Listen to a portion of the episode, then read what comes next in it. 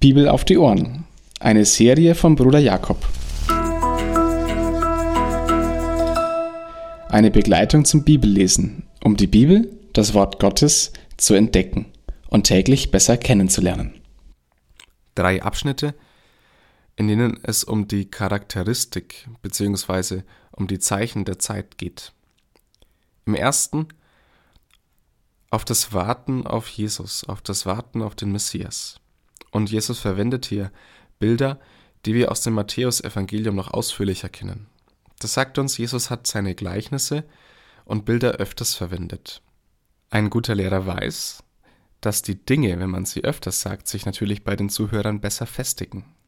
Und wenn sie an verschiedenen Orten, in verschiedenen Zusammenhängen öfters gesagt wurden, dann ist es ganz logisch, dass wir verschiedene Überlieferungen von ähnlichen und gleichen Texten im Neuen Testament gerade in den Evangelien haben. Jesus beginnt mit einem Bild, die Lenden umgürtet, ist ein Bild aus dem Exodus. Israel sollte damals angezogen bereit sein, loszugehen. Und Lenden umgürten bedeutet in diesem Fall, dass die Jünger Jesu bereit sein sollen, von dieser Welt Abschied zu nehmen. Bereit für den Bräutigam und damit bereit für Jesus, der wiederkommen wird. Für den Bräutigam, sonst würde hier auch nicht stehen, lange ausbleiben. Und so ist es auch mit der Nachtwacheneinteilung gemeint. Das ist die Nachtwacheneinteilung des Alten Testaments. Die erste Nachtwache ging von 18 bis 22 Uhr, die zweite von 22 bis 2 Uhr und die dritte von 2 bis 6 Uhr. Die Knechte Jesus sollen warten. Er wird lange ausbleiben. Also geht es um ein ständiges Bereitsein. Ein Bereitsein darauf, dass Jesus wiederkommen wird. Aber er wird lange ausbleiben und kommen zu einer Stunde, in der es nicht erwartet wird. Und hier fragt Petrus nach. Vielleicht wollte er ein Insiderwissen bekommen. Sagst du es vielleicht uns Jüngern, dass du uns vielleicht die Stunde verrätst, wann der Menschensohn wie ein Dieb in der Nacht eintreffen wird? Vielleicht war das der Hintergrund der Frage. Ich weiß es nicht. Aber die Antwort Jesu, ob dieses Gleichnis zu den Menschen oder zu den Jüngern gesagt wurde, ist klar, nämlich zu den Jüngern. Es geht an die, an die etwas anvertraut ist. Der treue und kluge Knecht, der ist Jesus genau in seiner Zeit, ist einer, der in den sozialen Verhältnissen aufgestiegen ist. Also ein Sklave, der in die Verwaltung eingesetzt ist. Und damit erwartet Jesus mit diesem Bild von seinen Jüngern zweierlei. Erstens Treue und zweitens Klugheit. Legt wieder die Hände in den Schoß, fangt nicht an zu faulenzen. Und das zweite, Gebt euch nicht euren Vorlieben hin, werdet nicht materialistisch oder genussbestimmt. Und die Bestrafung in diesem Gleichnis knüpft auch genau in die Praxis der Zeit an, die Schläge, die der Knecht zu erwarten hätte. Und auch damit ist diese Bestrafung ein Bild, ein Bild für einen Sachverhalt, der aber wahr ist, nämlich, dass unterschieden wird zwischen den Knechten, die Jesus gekannt haben, und die Knechte, die Jesus nicht gekannt haben. Es geht hier also klar um das Gericht über die Christen. Und das soll keine Panik und auch kein Leistungsgedanken auslösen, sondern vielmehr ganz ernsthaft vor, de, vor Leichtsinn warnen. Andersrum wird ein Schuh draus. Irenäus von Lyon hat so formuliert: Wer viel hat, bedeutet, dass jedes Gnadengeschenk eine Verantwortung begründet. Also genau andersrum.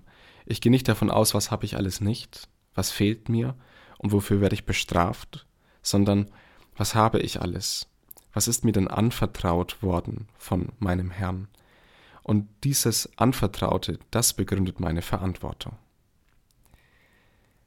Der zweite Abschnitt geht um die Entzweiung, also dass an Jesus, der mal wiederkommen wird, sich die Geister scheiden. Es geht ganz klar nicht um Jesus an sich, sondern es geht um Jesus, der den Anspruch erhebt, dass er der Menschensohn sein wird, also der, der wiederkommen wird, als Gott. Das gibt nur zwei Möglichkeiten, wie man darauf reagiert. Wer ihm nachfolgt, der wird den Kampf des Glaubens führen müssen, weil nämlich dieser Glaube an ihn bekämpft wird. Und die zweite Möglichkeit ist, wer ihm nicht nachfolgt, der wird Jesus bekämpfen und damit auch die, die Jesus nachfolgen. Und diese Unterscheidung geht bis tiefst hinein in die heiligen Ordnungen. Auch die müssen gebrochen werden, wenn es darum geht, folge ich Jesus nach oder nicht. Und somit stellt Jesus sich im letzten auch über das Elterngebot. Also der irdische Frieden und die irdische Familie sind ein hohes Gut und ein heiliges Gut, das war allen Zuhörern klar. Doch Jesus steht höher, er steht über diesen heiligen Gütern. Und zuletzt noch, da wendet sich Jesus zum Volk und bespricht mit den Menschen, die ihm zuhören, auch wiederum eine Beurteilung der Zeit. Ihr könnt das Wetter beurteilen. Wenn Westwind weht, wisst ihr, dass die Wolken vom Meer herkommen, es wird Regen bringen. Und wenn Südwind weht von der Sinai-Region her, dann wird Hitze kommen. Und jetzt? Was ist jetzt für eine Zeit? Jetzt können Blinde sehen, Lahme gehen, Aussätzige werden rein, Taube hören und den Armen wird das Evangelium gepredigt. So sagte es Jesus über sich. Aber genau das war das, was damals geschah. Das war das, was die Menschen sehen und erleben konnten. Und das bedeutet, es ist jetzt messianische Zeit. Ihr habt Augen für die Vorgänge, die in der Welt geschehen und könnt damit auch ein wenig auf das Zukünftige blicken und ihr habt aber keine geistlichen Augen für das, was auf der geistlichen Ebene geschieht, was Gott gerade vorhat und tut. Wer die Zeit richtig beurteilt, der versucht alles, um ins Reich Gottes zu kommen. Das ist das, was Jesus mit dieser Gerichtsszene ausdrücken möchte. Wenn du schon die zwischenmenschliche Schuld gar nicht wirklich begleichen kannst, wenn das schon dazu führt, dass du alles daran setzen musst, sie zu beseitigen, weil du sie nicht mal bezahlen kannst. Wie viel mehr solltest du dann nicht alles daran setzen, dass du deine Schuld mit Gott begleichen kannst? Oder dass du sie begleichen lassen kannst?